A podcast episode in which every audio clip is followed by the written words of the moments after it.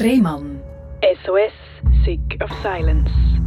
Herzlich willkommen bei SRF Virus, herzlich willkommen zu der Sendung Rehmann SOS Sick of Silence. Das ist die Sendung, wo man über Sachen redet, wo man vielleicht nicht so offen und ehrlich damit umgeht, weil man das Gefühl hat, man muss sich dafür schämen, man kann nicht zu sich selber oder zu seiner Geschichte stehen, weil sie vielleicht nicht so glorreich tönt, wie sich das viele wünschen oder wie man sich gerne darstellt. Aber ich glaube, es ist wichtig, dass man zu sich und seiner Geschichte steht, weil nur so können wir auch uns weiterentwickeln. Mir gegenüber sitzt der äh, Roy Hinnen.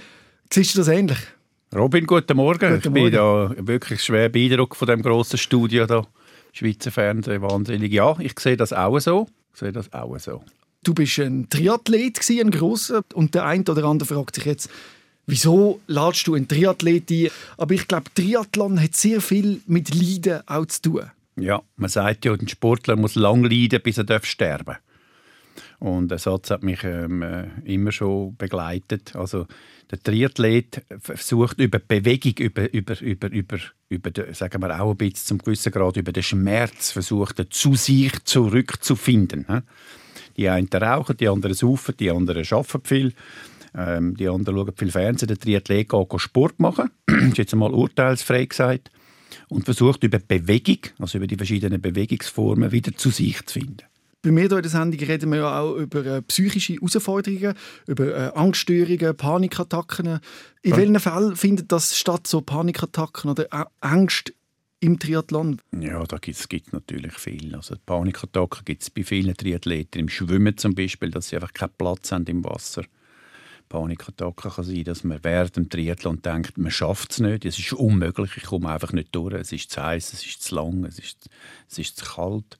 Oder man sucht sich eigentlich auf eine gewisse Art schon einen, einen, einen, Zustand, wo man nachher so intensiv mit sich gefordert ist, dass man wieder versucht, die, die, die Grenzsituation wieder zu erfahren und zu überleben. Und da, aus, aus dem heraus kann natürlich schon ein Suchtverhalten entstehen. Das ist es bei mir dann auch gewesen. Ich musste Triathlon machen, um aus dem heraus können wir immer wieder beweisen, dass ich die Grenzsituationen kann bewältigen kann. Das ist ja so wie ein eigener Kreislauf. Mhm. Wenn du dich fragst im Nachhinein, woher das gekommen ist, der Antrieb, dich immer wieder Welle zu beweisen, auch grundsätzlich bei einem Triathlet, was der Grund ist, wieso die das Gefühl haben, sie müssen so eine extreme Leistung bringen?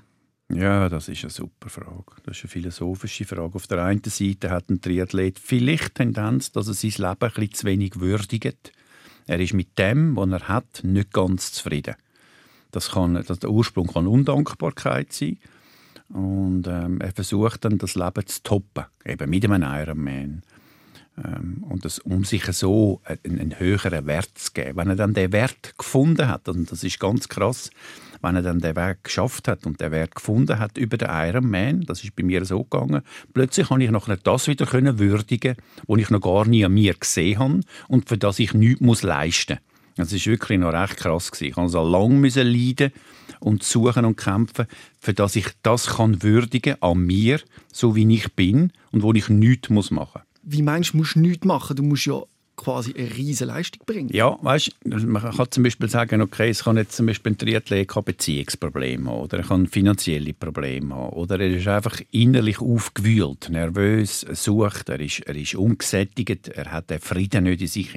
Da gibt es die Möglichkeit, dass man Extremsport macht, oder? Man geht 42 Kilometer säckeln am Morgen nüchtern, man fährt 180 Kilometer Velo durch die Gegend, man fordert sich raus. Man kommt heim und hat das Gefühl, man hat etwas geleistet. Oder? Man, man, hat das, man, man fühlt den, den Klacks vom Vater auf die Schulter oder vom Opa auf die Schulter, wo sagt, bravo, hast es gut gemacht.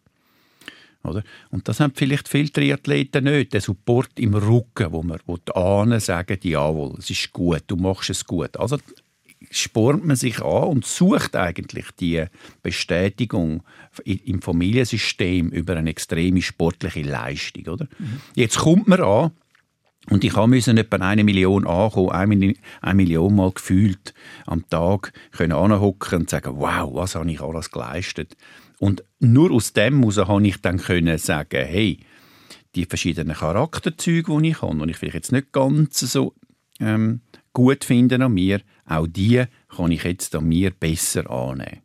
Wir haben da immer wieder Gäste, die mit äh, Magersucht konfrontiert sind, mit Sportsucht auch, mit sich optimieren, optimieren, aufs Gewicht schauen. Und das findet ja im Triathlon auch statt, oder? dass man genau schaut, was man isst, wie viel, dass man das alles so minutiös unter Kontrolle hat. Ist das nicht auch gefährlich, dass man da abrutscht? Absolut, das ist eine Sucht, oder? Man sieht viel. Also, das, also Magersucht ist ein Thema in jedem Ausdauersport, oder? Vielleicht ein bisschen mehr bei den Frauen als bei den Männern, aber bei den Männern ist es auch ein Thema, wo man dann wirklich nur noch schaut, wie schlank das man ist und und und und gar nicht mehr darum, darauf achtet, wie anabol, also wie man, was für einen aufbauenden Zustand man sich eigentlich bewegt. Oder? Und das hat sehr viel mit Persönlichkeitsfindung zu tun oder sehr viel mit dem zu tun, was denke ich, wer bin ich? Oder? Und wir versuchen das all so zu definieren, dass wir gut, gut dastehen vor dem Spiegel und können sagen, wow, ich bin stolz. Oder? Äh, aber es sind natürlich viele Anteile in, in einem Menschen wo man sagt, wow, das wollte ich nicht, das, das wollte ich nicht sein, oder? Also spornt es einem an, etwas zu sein, wo man in der Gesellschaft sagt, wow. Aber genau um das geht es nicht, oder? Das ist wie in der Meditation. Ich kann nicht gut meditieren sondern ich kann einfach nur mal anhocken und meditieren und ich nehme das, was kommt. Vielleicht kommt ein Mörder füllen, füllen vielleicht kommt ein Sexsüchtiger führen, whatever führen kommt. Das ist ein Ausdruck, ist ein Teil von mir, oder? Und durch das man das sich erlaubt, wird man voll und ganz, oder? Mhm.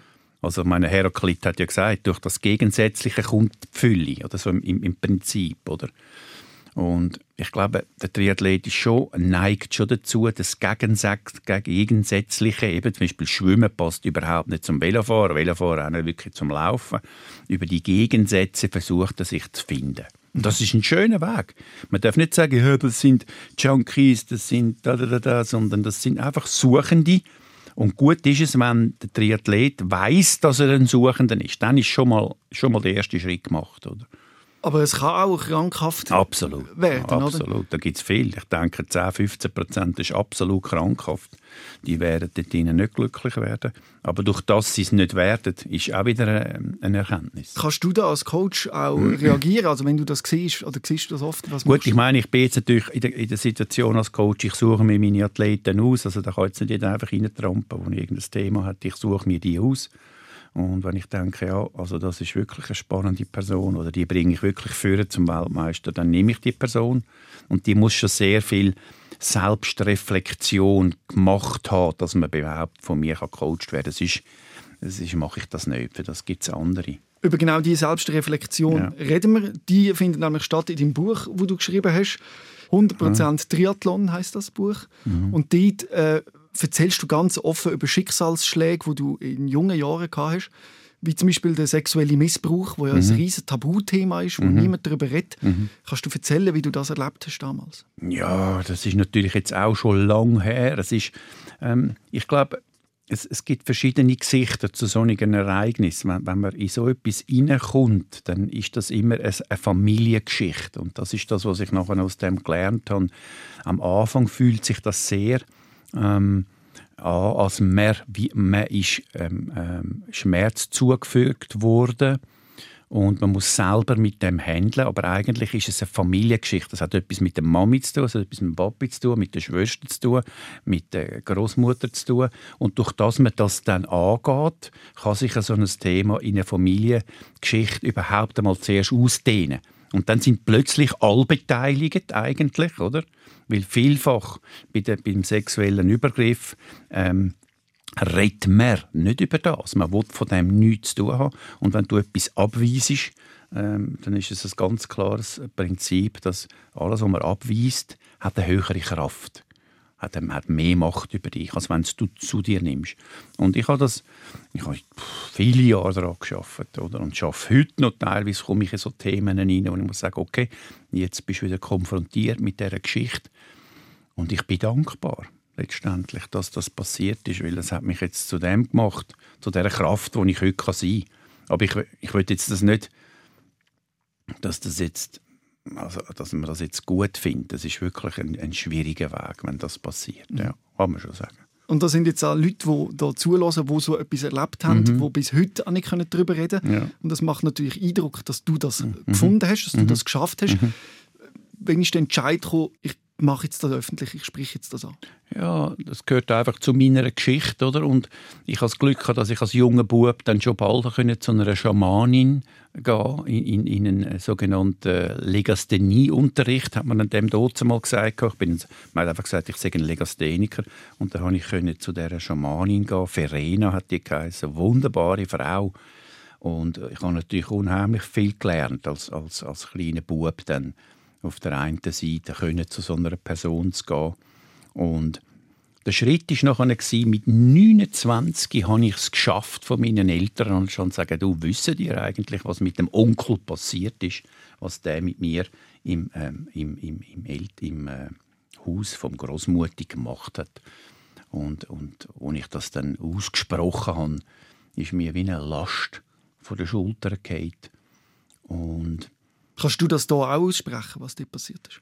Ja, also einfach normal. Also, ja, nichts äh, extrem Schlimmes. Einfach ein, ein, ein sexuell kranker Mann. Aber gehört das nicht dazu, vielleicht auch zum Krankheitsbild, dass man es immer abspielt, oder? Weil viele, ja. die so Sachen erlebt haben, sagen im Nachhinein immer, ja, so schlimm ist es gar ja, nicht. Das stimmt, das nicht so schlimm gewesen, aber ja, man kann, kann dazu stehen, es ja. ist schlimm gewesen, ja, es ist schrecklich genau. gewesen. Genau, das stimmt. Man will das nicht abspielen. Oder? Das stimmt, richtig. Es war einfach ein, ein kranker Mann, der sich vor mir äh, entblößt hat oder, und mich versucht hat einzunehmen oder zu beeinflussen oder zu spielen wo man als Bub natürlich völlig überfordert ist, dass man nicht weiß, wie, wie muss man mit dem Ganzen handeln, oder?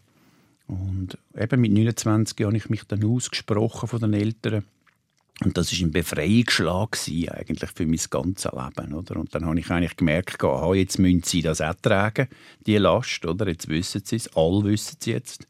Und ich kann das nur jedem empfehlen, jedem, der in der Kindheit Ereignis hat, wo, sie, wo, sie, wo es um das Thema geht, bitte reiset euch zusammen und sprechen euch von der ganzen Sippe, ich sage dem Sippe, also Mami, Papi, Schwester, Brüder, aus und teilt das. Weil man denkt nämlich immer, man denkt immer, man ist schuld. Oder? Das ist der Punkt. Der, der kleine Reuli denkt natürlich, er ist schuld. Aber er ist ja nicht schuld. Er ist einfach, er ist einfach in dem Moment an dem Ort und hat das dann erlebt. Und der größte Schritt ist, dass man dann ansteht und das geht teilen, damit die anderen die Last, das Unglück, das Unheil auch tragen Klar, viel weisen das ab und das hat mit mir gar nichts zu tun, ich habe das gar nicht gewusst und so, aber es ist dann trotzdem geshared in, eine Familie, in ein Familiensystem hinein, oder? Und man muss aufpassen aber, dass man, wenn man das macht, dann nicht in eine Opferhaltung hineingeht, okay? Das hat nichts mit, also man ist, der, der kleine, das kleine Kind ist das Opfer in dem Moment, aber später lernt man, mit dem umzugehen, oder? Und dann kann man bewusst entscheiden, nein, ich gehe nicht mehr ins Opfer, sondern ich gehe ins Bewusstsein oder ich gehe äh, ins Teilen oder ich gehe ins Annehmen, oder? Mhm. Also das ist dann schon, muss man aufpassen, dass man sich nicht das Leben lang dort drinnen rumsuhlt und sagt, ja, ich bin ganz schlimm misshandelt worden. Viele reden ja von, von einer Dramatisierung, von so Flashbacks und so und wie dich das im Alltag mhm beeinträchtigt hat. Hast du das erlebt, dass ja, so Bilder aufgekommen sind und wenn und wo sind Klar, es, weißt, es, es ist wie es spaltet die Persönlichkeit ab, oder? Das heißt eigentlich, du hast ein, du, du, du empfindest dich ja als Robin, Robin als eine Person, oder? Und durch so ein Ereignis ähm, gibt es verschiedene, plötzlich Robin 1, 2, 3, gibt es verschiedene Anteile. Übrigens etwas, wo ich im, im täglichen Leben überall beobachten, dass jeder Mensch verschiedene äh, Persönlichkeitsaspekte in sich trägt. Der Sportler, äh, der Ehemann, der Liebhaber, äh, der Arbeiter, der, der fürsorgliche Vater, äh, was auch immer, oder? Und über so ein Ereignis lernt man einfach genau das eigentlich kennen, dass man aus verschiedenen Aspekten besteht, oder? Und durch das man die verschiedenen Facetten kann kennenlernen von sich, findet man letztendlich zu einem Ganzen zurück. Mhm. Oder?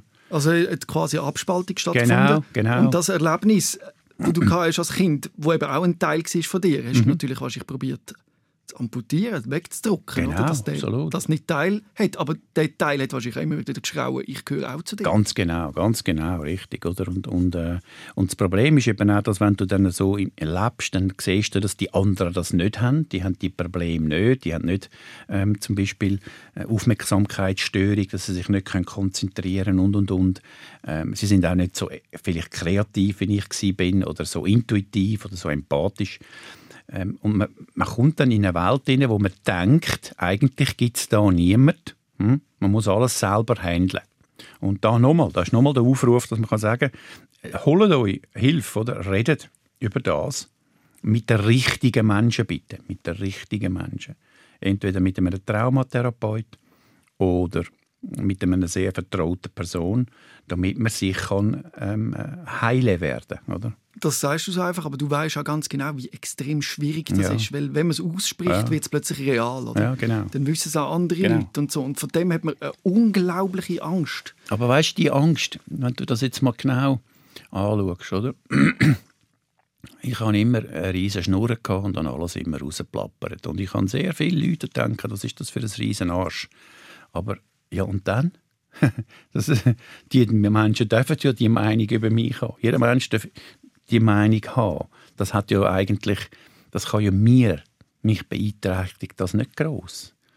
Aber du hast gesagt, das Erlebnis hat dich verändert. Zum Beispiel eben das sehr harte Training, das du gemacht hast, das ist wahrscheinlich ein Treiber gewesen, Absolut. der absolut, Vorfall. Erzähl absolut. mal, in welcher Form, wieso ist das ein Treiber gewesen? Ja, weißt, wenn du natürlich, wenn du Schmerzen nicht, wenn, du wenn dir Schmerz, seelischer Schmerz zugefügt wird, versuchst du es natürlich auf eine Art loszuwerden, oder?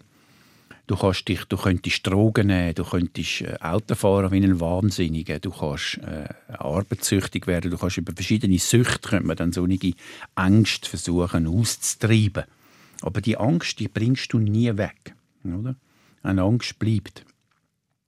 Und in dem Moment, wo du die Angst kannst annehmen, es klingt jetzt so ein bisschen ähm, überheblich vielleicht oder so ein bisschen. In dem Moment, wo du einfach die Angst kannst annehmen, löst sie sich selber eines, äh, einfach auf. Oder? Und klar, Sport ist ja genau das. Also, ich meine, wenn ich, wenn ich äh, 50 Mal einen Hocker rauffahre, wie ein Wahnsinniger mit so viel und so viel Watt, dann pushe ich mich und plage ich mich so extrem, dass ich natürlich Angst habe. Oder? Ist ja klar. In jedem Training, wo man macht, ist eine gewisse Angst da. Schaffe ich es? Kann ich den Schmerz handeln? Äh, schaffe ich es, äh, mit genügend Kohlenhydraten auszukommen? Gehe ich ein? Brenne ich aus? Also holt man sich die Angst über das Training nochmal an. Und versucht das eigentlich ähm, zu handeln. Und wenn man es am Abend schafft, habe ich vorher beschrieben, fühlt man sich gut. Aber am nächsten Tag geht der gleiche Film wieder los. Du stehst auf und du musst wieder, oder? Du musst dich wieder neu erfinden, neu beweisen, oder? Und irgendwann einmal merkt man in dem Kreislauf, äh, es ist gut, aber es ist mehr Surviving, es ist mehr Überlebenstrieb, ähm, als dass es ein, ähm, ein, ein klares Angehen ist von den Themen, oder? ist in einem gewissen Maß eine Verdrängung, oder? Genau, richtig. Aber vielleicht auch eine gesunde Verdrängung, oder? Du musst wahrscheinlich jeden Schmerz zuerst einmal jahrelang krass verdrängen, bis er dann Stück um Stück darf langsam ankommen Also Triathlon ist wahrscheinlich die bessere Verdrängung als Heroinabhängigkeit. Genau, ganz genau. Ähnliche Substanzen letztendlich im, im, im, im, im Hirn äh, als, als jemand, der äh, abhängig ist von Drogen, oder? Ähnliche Substanzen. Der, die Auslösung oder der, ähm, die Bewirkung ist natürlich dann schon anders. Du, hast, du bist top gesund sozusagen, oder? Kein Fett, äh, ernährst dich gut, schlafst gut und und und. Das ist natürlich schon ein Vorteil. Oder? Glaubst du, dass viele Triathlonläufer dramatische Erlebnisse haben in ihrem Leben, wo vielleicht als Treiber dient? Und ist das gesund oder würdest du sagen, das ist ungesund, man sollte die auflösen und einen anderen Treiber suchen? Ich denke, viel Extremsportarten wie Bungee Jumping oder, oder Skydiving und alles das, was wirklich den, den Sudden Rush auslöst. Ich glaube, die Menschen, jawohl, haben das Trauma in der Vergangenheit. Dazu gehören auch extreme Ausdauersportler, das gehört Triathlon sicherlich auch dazu. Ich sehe jetzt im Triathlon nicht mehr als in anderen Extremsportarten. Also sicher, ähm, das, das, sind, das sind Gruppierungen, wo man sich wirklich fragt, wieso fordert man das Schicksal immer wieder raus? Man kann ja dann auch sterben, oder? Ähm, und dreht sich nicht einmal um und sagt, Scheiße, es hat, äh, es hat trotzdem mal weh da. ähm, jetzt gehe ich den Schmerz an. Das ist der Real Hero, oder? Jetzt stehe ich still, mache nicht mehr meinen Extremsport und jetzt wollte ich mal wissen, was mit mir passiert, wenn ich mich aushalte. Da habe ich dort mal mit, mit 38 angefangen zu meditieren und bin stundenlang am Tag angehockt und habe mich versucht auszuhalten. Das ist die Hölle. Das war die absolute Hölle. Oder? Das ist krass, wenn man so etwas muss sagen Man hockt, man sitzt, man sitzt, man sitzt und muss sich selber aushalten. Oder? Also, ich habe beide Seiten erlebt. Extrem. Und da kommen ja auch wieder die Bilder auf, ja. von damals. Ja, kommen Bilder auf, genau. Da kommen aber auch andere wunderbare Bilder auf, von Buddha, von Jesus. Da kommen verschiedenste Sachen auf, oder?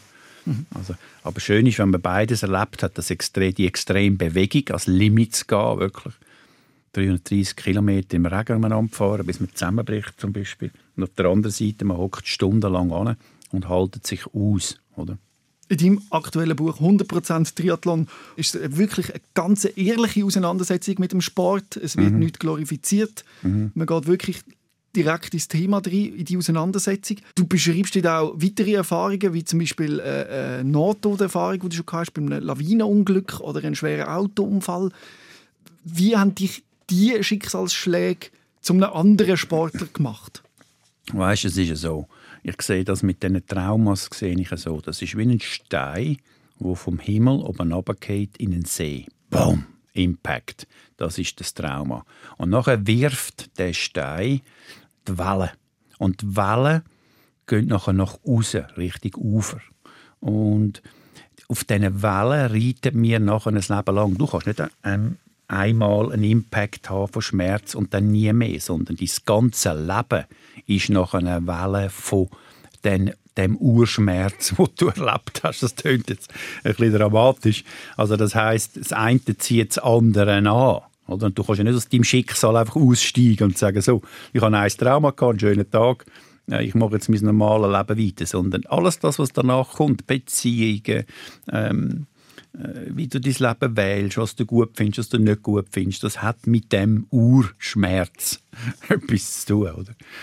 Und also, Triathlon ist für dich ein Coping-Mechanismus quasi? Genau. Du hast können genau. deinen Urschmerz genau, verarbeiten. Genau, genau. Ich habe dort mal nicht gewusst, oder?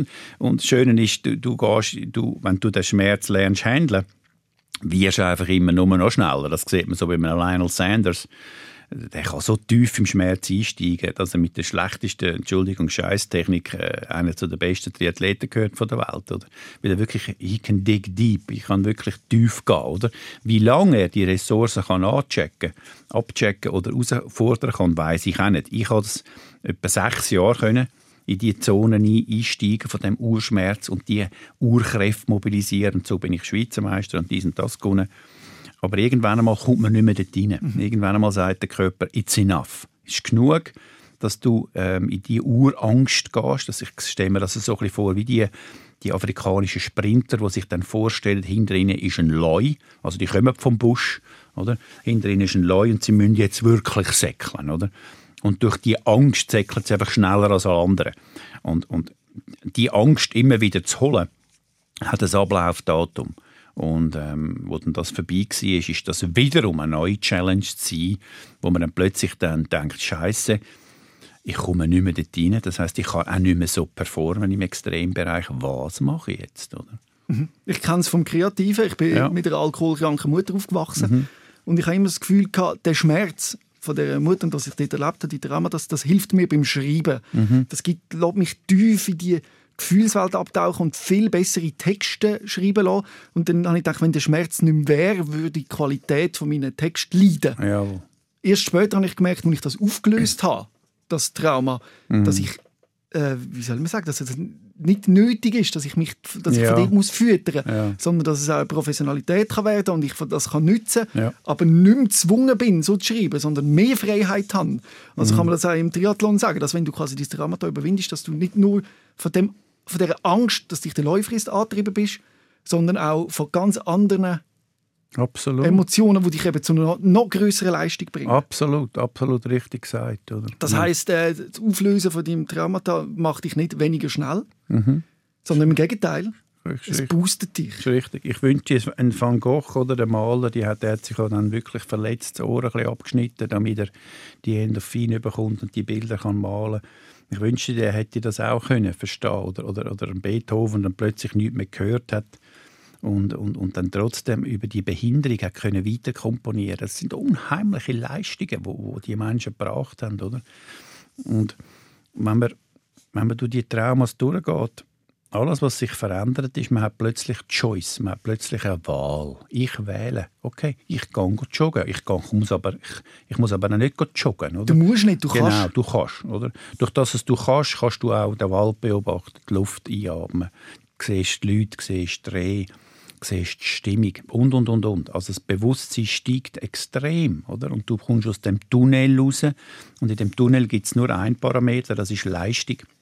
Und und plötzlich hast du eine Choice. Du kannst wählen, du kommst zurück und du bist ja, voll, rund, sage ich dem. Und da hören ganz viele Leute zu, die die Choice eben nicht haben. Ja. Die das, den Druck spüren, den mhm. Zwang. Wie mhm. überwindet man den? Wenn man jetzt, du, der die Erfahrung hast, wo das gemacht hast, das Ziel, das ja viele äh, erreichen und man meistens erst im höheren Alter erreicht und als mhm. Jugendliche als unüberwindbar scheint. Wie würdest du jetzt Jüngerem raten, wie er das schafft? Können ja. loszulassen. Mhm. Ja, du Man kann nicht loslassen. Also,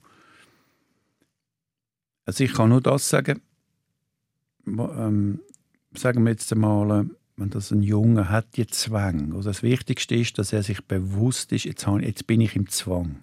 Okay, das ist das Wichtigste, dass er kann wie ein, ein, ein, ein eine Adlerperspektive kann einnehmen kann. Also er beobachtet sich, jetzt bin ich im Zwang. Im Zwang mache ich das, mache ich das, mache ich das. Und er versucht in der Handlung urteilsfrei zu bleiben gegenüber dem, was er macht. Er versucht zu beobachten. Weil das Problem ist, man fängt nachher an zu urteilen, dann moralisiert man und dann fühlt man sich, weil man das gemacht hat, im Zwang war, on the top noch schlecht. Mhm. Oder? Und dann, bist, bist, dann, bist, dann, dann musst du am Sonntag in die und dann vergibt er den Pfarrer. Und dann musst du das jeden Sonntag machen, 50 Jahre lang. Du hast gemerkt, da kann überhaupt niemand dir vergeben.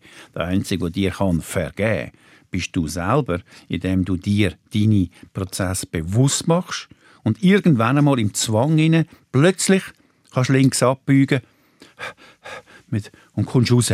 Da, super. Und nachher denkst du, wow, jetzt habe ich den Zwang besiegt. Nein, der kommt wieder kommt vielleicht am Mittwoch wieder, der kommt vielleicht am Sonntagabend wieder. Er kommt immer dann, wenn es du nicht erwartest. Das ist genau der Punkt vom Trauma. Es kommt nie genau am Samstagabend um 8 Uhr, wenn nachher äh, alles richtig dargestellt ist und ich safe bin, sondern es kommt immer dann, wenn man es nicht erwartet. Und das ist aber auch das unheimlich Spannende am Leben, was wir für eine Verantwortung haben und was, was wir für eine Achtsamkeit können in die Tage legen wenn man eben das dann schafft, okay, jetzt kommt der Zwang. Okay, okay. Was muss ich? Okay, es läuft. Es läuft. Beobachten, beobachten. Dabei bleiben. Ja, nicht abtreiben. Ja, nicht abtreiben, oder? Und der Psychologe redet man da von Skills. Ja. Wenn das kommt, was genau. sind deine Skills, wenn jetzt plötzlich so eine Welle wieder kommt von dem Gefühl, wo dich wie übermannt? Oder wie, wie trittst du dem entgegen? Gute, super Frage. Das kleinstmöglichste Gute zu machen für mich, was ich machen kann. Zum Beispiel in die Küche gehen und Teller abwaschen. Und den Teller wasche ich ganz schön ab. Oder zum Beispiel das WC, das WC putzen. Oder zum Beispiel... Und das dann bewusst? Ganz genau. Also du oh, schaust den Teller an, da bist nur das Wasser, genau, der Teller genau. und du, oder? Oder ich trinke einen Tee. Oder ich lüte einem Menschen an, wo ich merke, dem geht es momentan nicht so gut. Oder? Ich lüte dem an und rede mit dieser Person. So kommst du auch wieder raus, oder? Also du musst einfach versuchen, irgendetwas Gutes für dich im Moment zu machen und das, was in dir inne als sogenannte schlechte Zukunft auf dich hineinbröselt, weil das ist ja dann das auch, was mental abläuft. Äh, ich werde nie einen Partner finden, ich werde, blablabla, dann gehen die Stimmen los, oder zum Beispiel, dass man dann sagt, ausatmen, ich tue den Teller abwaschen. Oder ich gehe aufs WC, äh, ich gehe einen Spaziergang machen, ich rufe jemandem an, ich, ich tue meistens, ähm, wenn ich so eine Krise habe, dann fange ich an zu putzen. Dann sehe ich mich, dann sehe ich mich als Mönch irgendwo im Tibet, wo, wo, mit de, wo demütig den Boden aufnehmen. Die kriechen ja dann so und stoßen ähm, stoßen den Lappen so vor sich an und die putzen ja Böden, die ja eigentlich so sauber sind, äh, also da kannst du gar nicht mehr putzen. Es ist ein reines ähm, ähm Mantra. genau, Mantra. Es ist, es ist, es ist, es ist, ist eine Übung. Oder ich fange dann an umzuputzen. Du putzt so lange, bis das ja. Gefühl wegkommt, ja. geht, aber du kannst ja nicht aktiv das Gefühl Nein, du besiegen, weil um, Nein. du kannst nicht etwas nicht denken. Nein, du kannst, du kannst nie etwas besiegen. Das kann man sowieso mal vergessen. Deswegen finde ich, also, dass, dass die positive Affirmationen und alles so auf positiv machen, kommt bei mir, ich sage jetzt bei mir, ist das nicht angekommen. Ich versuche einfach, im Moment da zu sein und zu sagen, so, der rote Teppich bei mir im Büro, den wollte ich jetzt so schön putzen. Und dann plötzlich, ah, da hinten bei der Tür ist auch Dreck. Den gehe ich jetzt auch putzen. Und dann hänge ich mich voll rein und putze das Zeug und habe nachher einen guten Tag, lege im Nestabend so vor mich an und habe so, wow, so einen schönen Teppich habe ich heute gemacht und bin stolz. Und da können wir wieder Parallelen ziehen zu Triathlon. Das mhm. Triathlon-Training, das Triathlon-Rennen ist ja genau das. Es lädt keinen Platz für anders. Du musst äh, laufen, schwimmen, auf, mhm. bist auf dem Velo mhm. Dein ganzer Körper braucht so viel Energie, dass er gar nicht so genug Energie hat, um dein Hirn so rattern zu lassen. Sehe ich das richtig? Ja, das ist ein bisschen schwierig. Also meine Triathlon ist einfach eine grosse Challenge. Es ist einfach ein, ein, ein, ein es, ist, es sind verschiedene Stationen von Schwimmen, von Velofahren, von Laufen. Es sind zweimal ziehst du dich um auf einen neuen Sport. Eine gute Symbolik auch im Leben. Du, du, du, du hast eine, eine Umkleidezone, also zum Beispiel vom Schwimmen zum Velofahren, wie zum Beispiel vom Arbeitnehmer zum Familienvater oder vom Familienvater zum Sportler, vom Sportler zum Liebhaber. Wir haben ja immer wieder im Leben die Übergangsphasen, wo wir sagen, okay, jetzt schaffe ich, ich habe geschafft, ich gehe jetzt heim zu der Family und jetzt beim Heimfahren tue ich mich langsam in Familienvater in, in fühlen. Da muss ich nicht den Arbeiter, gestresste Arbeiter heimnehmen. Also wir haben ja überall haben wir die Übergänge. Und Triathlon ist natürlich ein wunderbarer Sport, die Übergänge zu lernen. Ich habe jahrelang geträumt, träumt jahrelang den gleichen Traum gehabt. Ich komme zurück vom Velofahren und ich finde meine Schuhe nicht. Ich kann nicht säckeln. Ich bin ganz vorne und ich finde meine Schuhe nicht, oder? Horror, oder? Das Schlimmste, das passieren kann, wenn du führst im Wettkampf, findest du deine Schuhe nicht und dann holen die von hinten alle auf. Oder? Das ist ein klassischer Traum. Ich habe, weißt du, der, der, Radiomoderator kennt das auch, der Traum, dass das Mikrofon nicht geht oh, oder dass, ja. dass Technik abstürzt und so. Das sind auch so Träume, wo genau, so... Genau die sich immer wieder wiederholen. Oder? Also Triathlon ist ein riesiges Geschenk, wenn man das, wenn man das so kann leben kann. Man muss, es ja nicht immer, äh, muss ja nicht immer abhängig sein vom Triathlon, sondern man kann ja Triathlon auch wirklich ganz bewusst machen. von denen gibt es sehr viel. Also es gibt Ältere, wo das ist für sie wie ein, wie ein Zen-Ausdruck, dass sie sich eigentlich erhaben, sich dem Sport stellen und nicht wirklich als, äh, äh, als Abhängige. Mhm. Aber es ist ein schmaler Grad, ja. der ist schwierig zu laufen und der ist auch schwierig das ist ein schmaler Grad. Ja. ja. das ist ein schmaler Grad. Wir haben von deinen, von deinen Unglücken im Leben, wo viele ja eben darüber schweigen und wenn wir schon mal die Chance haben, dass da jemand ist, der das erzählt, das Thema Autounfall, ist auch schon in dieser Sendung besprochen worden, das Thema Töpfunfall spezifisch. Mhm. Und was das für Auswirkungen hat, ich würde es gerne mal von dir hören, wie du in der Jugend den Autounfall erlebt hast. Was ist dir passiert und wie bist du mit dem umgegangen? Ja, mir, also ich bin natürlich schon früh, bin ich äh, als Bub, ich ähm, können Sachen gut beobachten. Ich habe die Autoprüfung, äh, bin vor der Autoprüfung gestanden, 17 war, und die konnte ich mir einfach nicht leisten. Also haben wir in einer Vierer-Crew entschieden, wir gehen das Auto stellen, klauen einen Opel Manta mit 17 geklaut, überbrückt und haben dann das über Wochen, Monate sind wir am Abend noch im Schlafen, also in der Morgenstunde sind wir umgefahren und haben, äh, haben Autofahren geübt, oder? Mhm. damit wir nicht mit der teuren Fahrlehrer zahlen, oder? Das war die Idee. Und dann eines Tages habe ich einem Kollegen gesagt, weißt, ich habe eigentlich ein Auto, ich fahre Auto mit 17. Ich war natürlich der Chef in der, in der Bande. Und dann sind wir zu Abend umfahren und dann macht der einen Unfall oder? und fährt in ein Wasserreservoir rein. Total Schaden. Und mir hat es wirklich die Nase extrem verschlagen. Und ähm, wir sind dann von dort heimgesäckelt, sind irgendwie am Morgen um zwei die angekommen, Blut überströmt, dann nachher ins Spital auf Urdorf Und in Urdorf haben sie bereits schon gewusst, sie hat das etwas mit dem Unfall zu tun, dort und und und. Das ist dann schnell aufgeflogen. Und dann bist du einfach mit 17 vor dem, vor dem Jugendrichter und du stehst plötzlich vor dem Gericht. Gericht ist für mich ein bisschen wie Gott, oder? Oder, oder, oder Wahrheit. Und du, und, du, und du reflektierst und sagst, hey, ähm, jawohl, da bin ich jetzt zu weit gegangen. Oder? Das, das geht nicht. Man kann nicht einfach Auto klauen und, und sich so verhalten. Und das ist ein, klar, ein klarer Hinweis gewesen.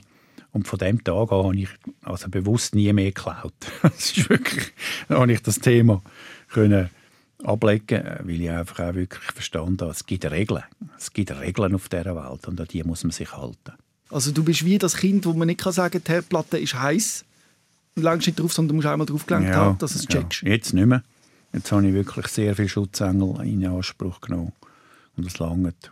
Und ähm, ja. Du bist vorsichtiger geworden? Ja, also nicht vorsichtiger, einfach ähm, bewusster. Oder? Mhm. Ich meine, ich habe jetzt auch verstanden, dass extrem, ein extremes Ereignis ähm, gibt, nicht, gibt, mir nicht mehr Wert im Leben, sondern es ist für mich völlig okay, einfach nichts zu machen oder sein. Mhm. Das, das, ist ja das Bild da von dem Buddha auf dem Berg, wo genau. meditiert und mit ja. sich und mit seiner Umwelt zufrieden ist. Ja. Ich frage mich dann nur einmal, ist denn das Leben oder ist das, sich, ist das ein Ausklinken oder ein Ausschalten? Weißt, wenn du lebst, gibt es Reibung.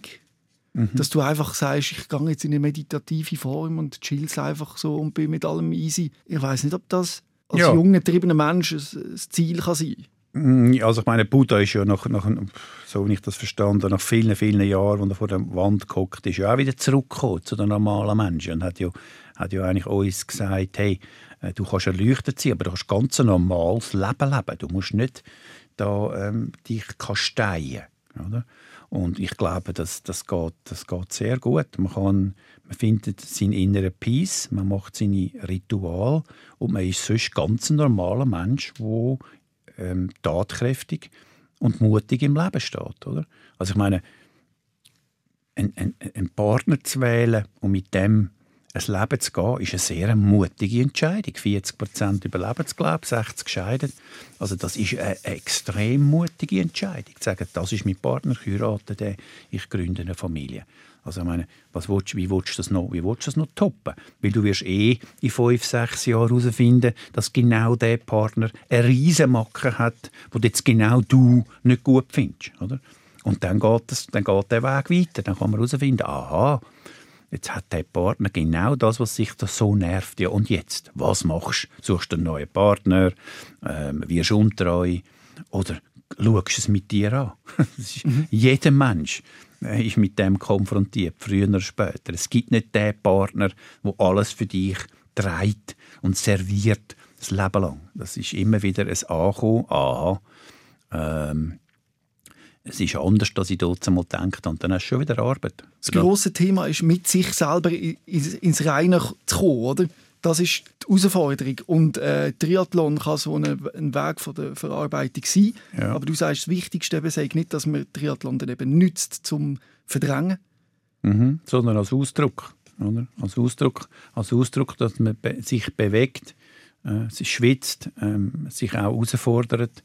Das darf man. Also das, ist mhm. ja, wir müssen ja, das darf man ja alles, oder? in einem guten Bewusstsein und auch mal an Grenzen geht. Das finde ich absolut etwas Natürliches. Wir haben einen Körper, wir haben Muskeln, wir haben einen Willen, wir haben einen Geist. Aber du hast auch dort schon Unfall gehabt, oder? Ja. Äh, auch beim Triathlon-Training auf ja, dem Velo. Genau. Ähm, normalerweise löst du das auch aus. Äh, ich glaube, ich höre jetzt lieber auf. Oder? Mm. Vor allem bei so einem Sturz, wie du hast. Mm. Kannst du mal von dem erzählen, was dir passiert ist? Ja, ich habe mich selber abgeschossen in einer Velofahrt und, und das hat dann etwa fünf... Äh, Wie muss man sich das vorstellen, wenn man das nicht versteht? Ja, da, du, fährst, du, fährst, äh, du fährst in einer Gruppe Velofahrer und bist, un, bist ähm, sag ich mal, nicht, vielleicht nicht ganz, wie soll man sagen? Einfach, nicht im Moment. Ja, bist, äh, genau, und dann fährst du in ein Hindernis rein. Wir fahren teilweise schnell durch die Gegend, oder? und dann chattern sie natürlich zusammen. Oder? Und dann plötzlich findest du im Spital und dann gibt es äh, drei, vier, fünf Vollnarkosenoperationen, wo sie die reinschieben. Und dann der Schalter kippt und dann bist du wieder weg und kommst wieder. Ähm, ja, aber ich meine, ich fahre heute natürlich sehr vorsichtig Velo. Ich habe den Unfall nie und wollte vielleicht auch gar nicht zu 100% überwinden aus Selbstschutz. Wenn es mir zu schnell ist, dann bremse ich. Über 60 fahre ich nicht mehr. Ähm, das lange mir. Also, ich bin, also bist du Besser Velofahrer geworden, aber vielleicht nein. nicht der schneller? Nein, ich bin nicht der Beste. Ich bin der schlechter Velofahrer, weil ich natürlich überall ein bisschen gesehen was könnte passieren. Aber ich, ich, ich, ich fühle mich jetzt nicht mehr glücklicher, wenn ich schneller darauf fahren kann. Also ich fahre einfach völlig easy darauf und genieße mein Leben und weiss, that's the limit. Oder? Aber trotzdem wird ja das im Triathlon gefördert, dass man über Grenzen geht, übertreibt, vielleicht eben mehr riskiert als alle anderen und sich vielleicht auch schwer verletzt. Das ist nicht nur im Triathlon, jetzt gerade im Skirennen gesehen, mhm. ein schwerer Sturz und so, wo man ja wirklich, wo es ans Leben geht. Aber es wird wie erwartet auf einer Seite und man wird auch auf einer Seite und man wird sogar motiviert, über die Grenze drüber zu gehen. Ja. Du als Coach sagst sicher auch zu deinen, zu deinen Leuten, hey, gang darüber, wenn willst du gewinnen, oder? Ja gut, man muss jetzt unterscheiden. Oder? Triathlon technisch, Velofahrer technisch haben wir, sind wir natürlich völlige Anfänger. Wir haben nie einen Kurs auf dieser Welt oder höchst selten, wo, wo technisches, sauberes Fahren wirklich gefordert ist, so wie im Radsport. Also wenn, wir mal, wenn man mal genau anschaut, was die Radsportler leisten, wenn die den Berg abfahren, dann, dann müssen wir schlecht werden. Also das ist unwahrscheinlich. Mhm. Dort ist das Thema Gesturz natürlich ein anderes Thema als jetzt in Hawaii, wo du 180 Kilometer mehr oder weniger ähm, Rolling. Flach, ja. ja. es ist nicht flach, aber es ist Rolling Hills darauf und der abfährst und zweimal musst bremsen. Oder? Und bei meinen Athleten, da, da, bin ich auch froh, dass ich einen Sport habe, wo, wo, die, wo das Technische oder das Gefährliche nicht mitspielt. Das ist mehr äh, der, der Pusher-Effekt. Ich sage einem Athleten, schau, jetzt haben wir neun Monate miteinander gearbeitet. Du hast von diesen neun Monaten hast drei Trainings ausgelassen und hast dich richtig gut vorbereitet. Oder? Du bist parat du bist parat. So, morgen ist der Tag, oder? Und gang und zeig, was kannst bitte. Und dann schauen mich ein Athleten mit leuchtenden, glücklichen Augen an, oder? Weil man sich auch wirklich auch auf das mhm. vorbereitet hat, oder? Und dann darf man das auch, oder? Und soll das auch, oder? Und der Tag, der ist ja so entscheidend sein, oder? Wachst du auf, bist verkältet oder weiss nicht was. Und dann denkst du, das ist schon nicht im Verhältnis. Jetzt habe ich neun Monate trainiert. Mm. Das ist ja so eine unglaubliche Anspannung für den einen Moment oder für mhm. den einen Tag. Und das ist ja schon brutal. Ja, es ist krass für uns, weil wir sind nicht wie ein Velofahrer, der 180 Velorennen hat im Jahr. Oder? Wir haben ein paar Peaks, die wir abliefern können. Und aus diesen Peaks, die du lieferst, wirst du bezahlt als Profi, kommst du das Geld über. Und wenn du das nicht kannst handeln, dass du nur ein paar Mal einen Showdown hast und dort musst du wirklich all deine Kräfte können bündeln und können abdrucken und das nicht kannst, dann kannst du als Triathlet nicht erfolgreich sein. Und das muss man halt einfach können, oder? Könnte sein, also ist jetzt äh, Küchentischpsychologie, mhm. aber dass du an diesen gewissen Tagen können performen, trotz dem Druck, den ja jeder Triathlet hat, weil du dir das gewöhnt bist, genau. mit einem inneren Druck zu leben, genau. vielleicht durch deine Erlebnisse, die du hast ja. in der Kindheit. Ja. Etwas spielen und zu tun, als wäre alles klar und gut genau. und dein Ding durchziehen. Super gesagt, absolut richtig. genau. So, ich bin, genau, genau. Ich bin schon, ich bin schon prepared eigentlich auf das Ereignis und habe das können reinszenieren und zu dem mhm. habe ich natürlich super können abliefern. Und ich glaube, so geht es vielen, oder? Wo, wo andere dann sagen, ja, ich kann die letzte Reserve gar nicht mobilisieren. Das ist, das ist, das ist gut, ja. Das habe ich, ist wenn, gut gesagt von dir. Wenn jemand auf der letzten Reserve ist, hat er aber noch, oder? Genau. Wie ja. viel hast du noch, wenn du nicht mehr magst? Ja gut, das, ich meine, es ist jetzt auch ein Zeitchen her. Also, ich meine, also würdest du jetzt in einem gesunden Sport, jetzt gehen wir von dir Aha. aus mit 30 oder so, mhm. wenn, wenn der Punkt gekommen ist, ich mag nicht mehr, was ist dir passiert, dass du die letzte Reserve hast können also wenn du am Punkt bist, wo du nicht mehr magst, dann bist du noch weit davon entfernt, dass du nicht mehr magst, weil du bist ja immer noch, äh, bist ja immer noch am Denken und dann, und dann bist du eigentlich immer noch mit dem inneren Schweinehund am, am, am Kämpfen. Also all die, all die, das klingt jetzt ein bisschen überheblich, Hobbyjogger, die dann denken, wow, ich mag nicht mehr und so und das ist mega hart und so. Das hat noch überhaupt nichts mit dem zu tun. Äh, wenn man einsteigt ähm, in die Energie. Oder? Das ist alles, kommt alles nach dem. Man bleibt einfach dran, man bleibt dran, dran, dran, dran, dran. Man hört einfach nicht auf. Und wenn du dann einmal nicht mehr denkst, wenn du dann einfach wirklich am Ausführen bist und am, und am, und am Umsetzen bist von deiner Energie, dann bist du drin. Dann bist, dann bist du drin. Ich würde gerne die Analogie fürs Leben nehmen. Genau. es funktioniert nämlich, weil dass man ja. denkt, ich mag nicht mehr, ich will aufgeben. Mhm der Schmerz ist so groß und mhm. wie du mhm. sagst, dann, wenn du den Schmerz spürst als so groß, dann geht es erst los. Also die, mhm. die, die, ist noch nicht fertig. Und hinter dem Schmerz, behaupte mhm. ich direkt hinter dem Schmerz, ist das große Glück der Zieleinlauf. Mhm. und du musst einfach den Schmerz noch aushalten, Mhm.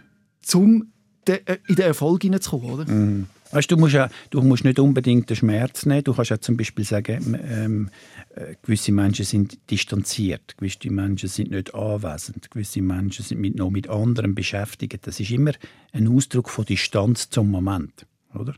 Und wenn du dich einfach einlässt, einlässt auf das, was du im Moment hast, weder möchtest du in der Zukunft sein, weder bist du ähm, noch mit der Vergangenheit ähm, ähm, eingenommen, sondern du bist einfach im Ausdruck von dem, was du im Moment machst. That's it.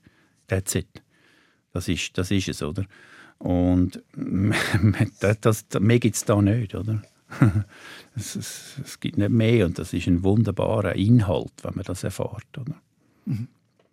Gibt es noch einen Punkt oder etwas, wo du gerne ja, erzählen Ja, mir fällt mal ein, wie du ja. bist. Du, ich bin, du hast das wirklich super geführt, das Gespräch. Ich will diesen jungen Menschen draußen sagen, normalen, wo, wo ähm, sagen wir jetzt mal, sind noch nicht 18 oder, oder, oder noch 20 und haben die Zwänge und die Dränge, dass ich das nochmal sagen kann, wenn ihr das habt, es ist gut, dass ihr es habt. Es ist gut, dass ihr es habt. Und versucht immer mitzugehen, mitzugehen, mitzugehen. Und einfach versuchen zu beobachten.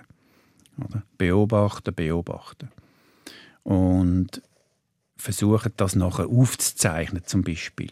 Oder zu singen. Also, und, und, und, Wie meinst du das? Singen? Ja, weißt dass man zum Beispiel sagt, okay, ich habe die, die Zwänge gehabt, ich tue jetzt im Nachhinein tue ich die Zwänge mit einem Lied singen zum Beispiel. Mhm. Oder? oder ich tue es aufmalen oder ich tue etwas kneten. Oder?